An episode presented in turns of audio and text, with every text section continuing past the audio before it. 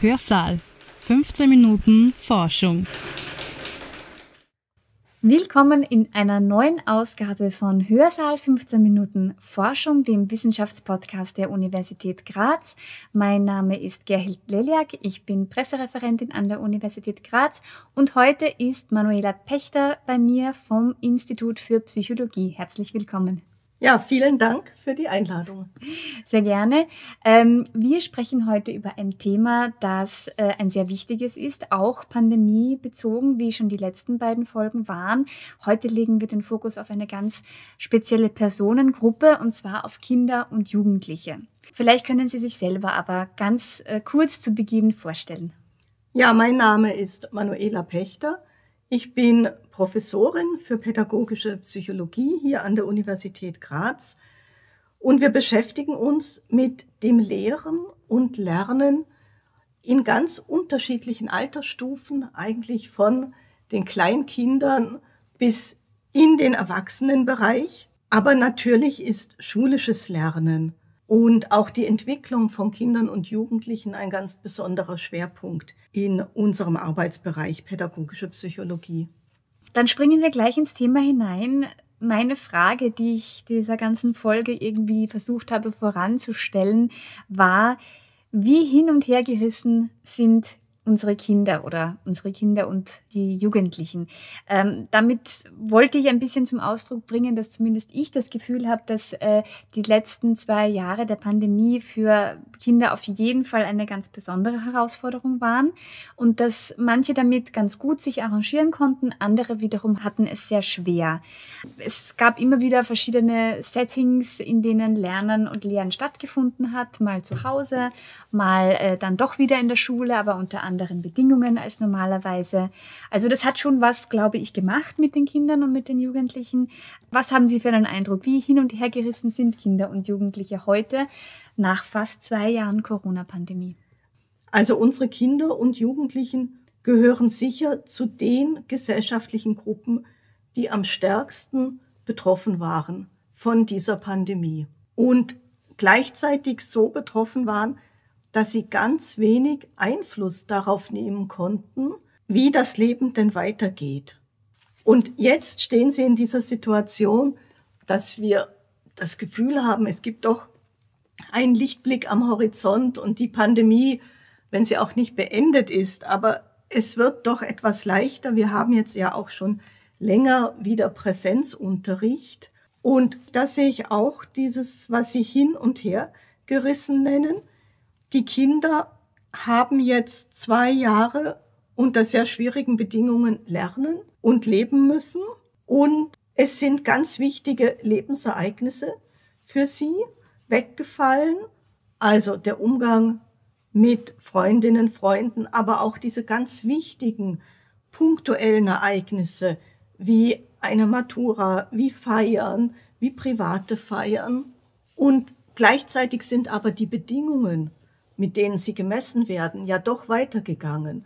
Also es gab Zeugnisse, es gibt Noten, man muss sich für eine Ausbildung bewerben, man muss seine Prüfung machen. Und da ist es sicher so, dass Jugendliche von Ängsten, Unsicherheiten, wie geht denn das Leben weiter?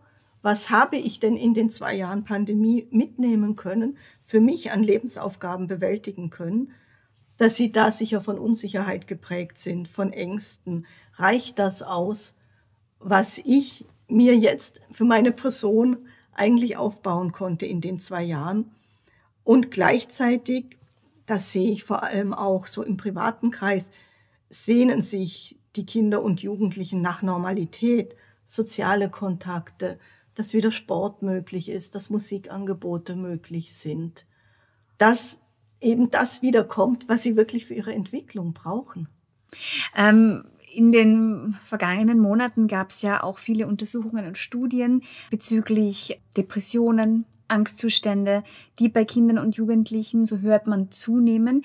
Ist das auch Ihre Erfahrung? Können Sie das bestätigen? Erstmal ein ganz klares Ja.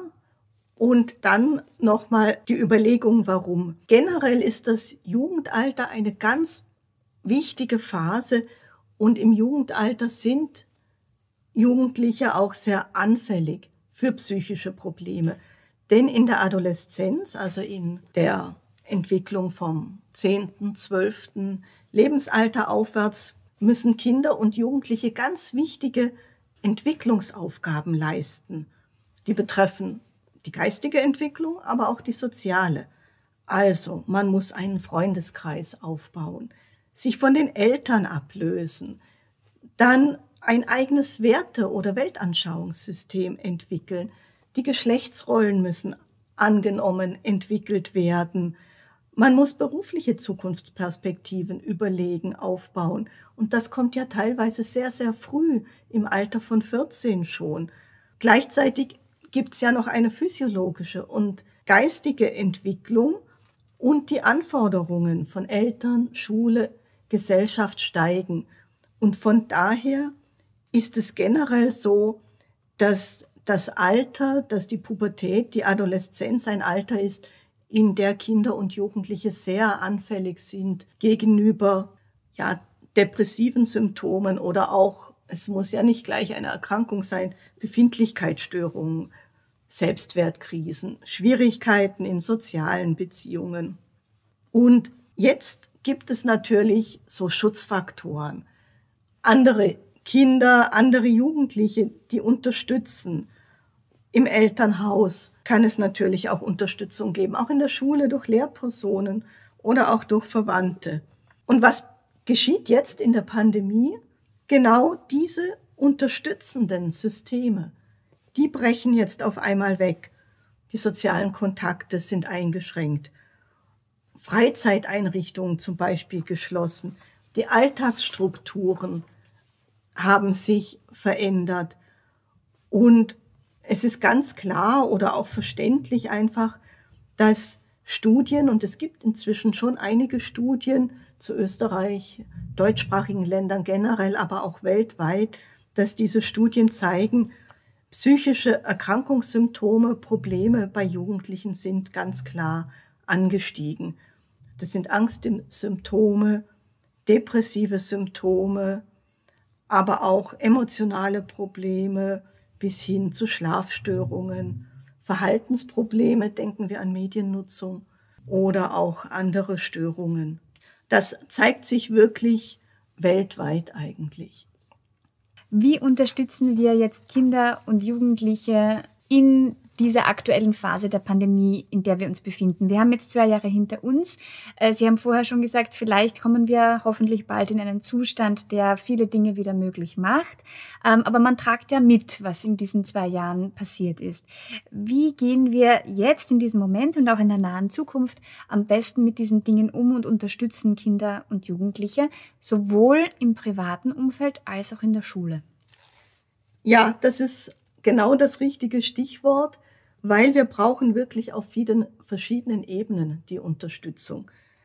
Und ich beginne jetzt mal mit der Schule, mit dem Bildungssystem, was das Bildungssystem tun kann. Da haben wir ja erlebt, dass Lernen teilweise, könnte man fast sagen, privatisiert wurde. Also wie Kinder lernen konnten und im Lernen unterstützt wurden, war in der Pandemie in viel stärkerer Weise abhängig von den sozialen Bedingungen der Kinder, von Wohnbedingungen, ob technische Geräte zur Verfügung stehen, ob Eltern beim Lernen unterstützen können. Wir werden sehen, das zeigt sich eigentlich jetzt auch schon, dass die Kinder ganz unterschiedlich gut durch die Pandemie gekommen sind, dass es Gruppen gab, die relativ gut mit wenig Lerndefiziten durch die Pandemie gekommen sind, die unterstützt wurden, dass es aber Kinder gab, die hier sehr, sehr stark aufholen müssen. Und da ist ein Punkt, den das Bildungssystem berücksichtigen muss, dass es sich diese vulnerablen Gruppen wirklich genau anschaut und überlegt, wie kann man hier Lerndefizite, aber vielleicht auch soziale Defizite, die sich zwangsläufig nicht nur bei Kindern, sondern auch bei Erwachsenen gebildet haben, wie kann man hier das abbauen und unterstützen? Das bedeutet natürlich, dass wir individuelle Angebote haben müssten im Bildungssystem, dass zum Beispiel Wissensdefizite in ganz elementaren Bereichen im Primarschulbereich wirklich bei Lesen, Schreiben, mathematischen Grundfähigkeiten durch Unterstützung, sei es Nachhilfe, sei es im sozialen Bereich professionelle Unterstützung, abgebaut werden können. Wir haben ja dann so Punkte wie die Sommerschule, die jetzt im letzten Schuljahr eingeführt wurde. Das ist schon mal ein positives Ergebnis, aber nichts, was ausreichen wird, um die Defizite von bestimmten Gruppen von Kindern abzubauen. Also wir werden hier in den nächsten Jahren großen Unterstützungsbedarf ganz spezifisch für die einzelnen Kinder und Jugendlichen brauchen. Das ist mein Wunsch an das Bildungssystem, dass das berücksichtigt wird. Es wäre dann natürlich auch wichtig, dass wir in der Schule jetzt eigentlich auf Ebene der Klassen, das betrifft jetzt das System Schule, das System Klasse, dass wir hier auch überlegen, wie können wir jetzt die Folgen bewältigen? Wie sprechen wir in der Klasse beispielsweise über das, was passiert ist? Wie können wir das aufarbeiten? Ja, wir würden normalerweise hier die Schulpsychologie oder die Schulsozialarbeit benötigen, die leider meines Erachtens aber nicht genügend ausgebaut ist in Österreich. Es wäre sehr schön, wenn wir das zum Anlass nehmen würden, auch darüber nachzudenken und zu handeln, dass wir diese ganz wichtigen Bereiche in der Schule wie Schulsozialarbeit und Schulpsychologie natürlich ausbauen und hier mit Personal verstärken. Wenn ich jetzt auch auf die Ebene der Klasse gehe, wird es sicher so sein, dass viele von den sozialen Kontakten oder von den sozialen Strukturen, dass wir hier manches wieder stärken müssen. Das geht natürlich in einer Klasse auch, indem man bestimmte positive Ereignisse einmal setzt als Kontrapunkte, sei es Ausflüge, Sportereignisse, Diskussionen in der Klasse, wo der soziale Zusammenhalt gefördert wird, wo die Kinder auch und die Jugendlichen auch etwas mitnehmen können, an das sie sich dann wieder erinnern können, als einen positiven Punkt, ein positives Erlebnis. Wir sehen, dass die Schule hier auf den verschiedenen Ebenen gefordert ist. Das Bildungssystem, das Strukturen wie Schulsozialarbeit, Schulpsychologie bereitstellen sollte, aber auch auf Ebene der Schulen, wo man das Schulklima bedenken muss, das Klassenklima da möchte ich dazu sagen, die Lehrpersonen haben es auch nicht leicht gehabt. Jetzt in der Pandemie, die sind wirklich auch ganz unterschiedlichen Anforderungen ausgesetzt gewesen. Also auch an die sollte man denken.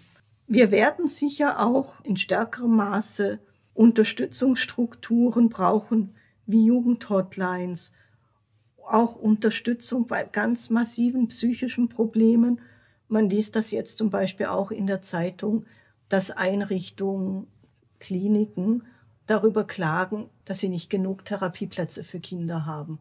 Auch hier müssten wir eigentlich dran denken und ausbauen. Also unser Gesellschaftssystem ist gefordert. Dann hatten Sie natürlich noch die Frage, was können wir im privaten Bereich tun? Ich glaube, dass viele Eltern oder Verwandte merken, dass die Kinder jetzt ganz große Lust eigentlich und Nachholbedarf haben, gerade wieder auf soziale Kontakte. Also, dass jetzt die Nachmittage wieder weitergehen, dass es jetzt wieder Angebote gibt, dass man in die Musikschule gehen kann, in den Hip-Hop-Kurs gehen kann, zum Sport gehen kann. Das ist wirklich wichtig, dass man versucht, diese Angebote wirklich für die Kinder und Jugendlichen zu machen und die auch einzuhalten. Also gerade Sport ist etwas, was ich da als sehr, sehr wichtig halte. Also dass diese außerschulische Zeit sehr gut genutzt wird mit Angeboten am Nachmittag. In der Familie gab es ja einige Dinge, die man auch während der Pandemie durchhalten konnte und was viele Familien natürlich auch gemacht haben dass sie so soziale Rituale versucht haben aufrechtzuerhalten, Qualitätszeiträume zu schaffen, wo man sich trifft, wo man etwas tut, wo man wieder diese positiven Erlebnisse schafft, von denen man zehrt. Und diese Qualitätszeit, das ist wichtig, dass man das jetzt quasi beibehält und sich da wirklich diese Zeiträume nimmt für etwas Gemeinsames. Das kann ganz unterschiedliches sein. Das kann wirklich vom Spaziergang machen bis Musik machen, bis über die Dinge reden, alles Mögliche sein, was halt jeweils für die einzelne Familie gut passt. Und versuchen wir mit den Kindern über das, was geschehen ist, weiterhin zu sprechen und darüber, was man daraus lernen kann und was man auch am Positiven mitgenommen hat. Es war ja nicht nur ein schwarzes Loch, in das wir da gefallen sind, sondern wir haben ja auch etwas für uns selbst gelernt und in dieser Krise ja auch eine Stärkung erfahren und auch erfahren, was können wir denn alles bewältigen. Da können ja Erwachsene und Kinder und Jugendliche auch auf vieles stolz sein, das sie geschafft haben, dass sie unter schwierigen Bedingungen gelernt haben. Also diesen Stolz, dass man so viel immer noch geschafft hat, das wäre auch ganz wichtig, dass das thematisiert wird von Lehrenden, Lehrpersonal in der Familie und sich bewusst zu machen, was man durch eigene Initiative und eigenes Handeln dadurch geleistet hat. Mhm. Ja, dieser positive Gedanke ist, ist ganz wichtig und äh, mir hat es auch gefallen, wie Sie gemeint haben, dass wir weiter darüber sprechen sollten, über das, was passiert ist und was wir daraus mitnehmen. Ähm, über eine Gruppe, wir sind schon eigentlich am Ende, aber mhm. über eine Gruppe wollen wir noch ganz kurz sprechen, die eine ganz spezielle Gruppe innerhalb der von mir als Kinder und Jugendlichen mhm. bezeichneten äh, Menschen einnimmt.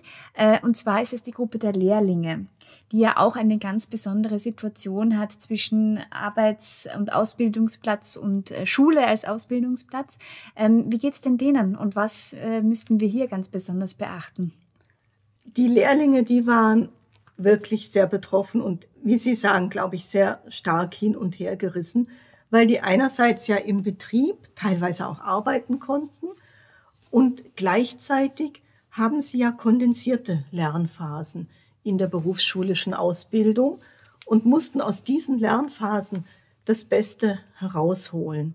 Das ist auch eine Gruppe, die wirklich stolz auf sich sein kann, dass sie diese Phase so überhaupt durchgestanden hat und hier Wissen und Know-how und Können erwerben konnte.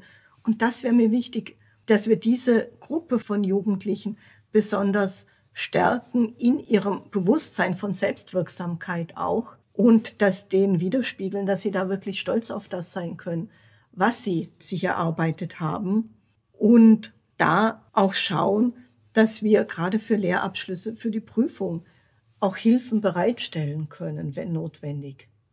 Also das wäre dieser Wunsch an die Berufsschule, wobei es wirklich auch klar ist, das möchte ich nochmal betonen, die Lehrerinnen und Lehrer in den Schulen, die haben wirklich einen Spagat machen müssen und auch die mussten vollkommen neue didaktische Formen lernen. Und das kann man wirklich fast als ein Wunder bezeichnen, dass es dann doch so gut geklappt hat aufgrund der Initiative vieler Personen. Ja, das sollten wir einfach nicht vergessen. Dann nehmen wir abschließend aus diesem Gespräch mit, dieser Stolz, dass wir was geschafft haben, ist ein ganz wichtiges Gefühl. Ja, das ganz sicher. Mein großes Anliegen ist, dass wir uns klar machen, Unterstützung für Kinder und Jugendliche werden wir in den nächsten Jahren brauchen noch. Nicht nur in den nächsten Monaten, sondern wir müssen hier wirklich langfristig denken und für die nächsten Jahre und darüber hinaus Unterstützungsmaßnahmen planen. Dann hoffen wir, dass das passieren wird. Manuela Pechter, herzlichen Dank für das Gespräch. Vielen Dank. Hörsaal. 15 Minuten Forschung.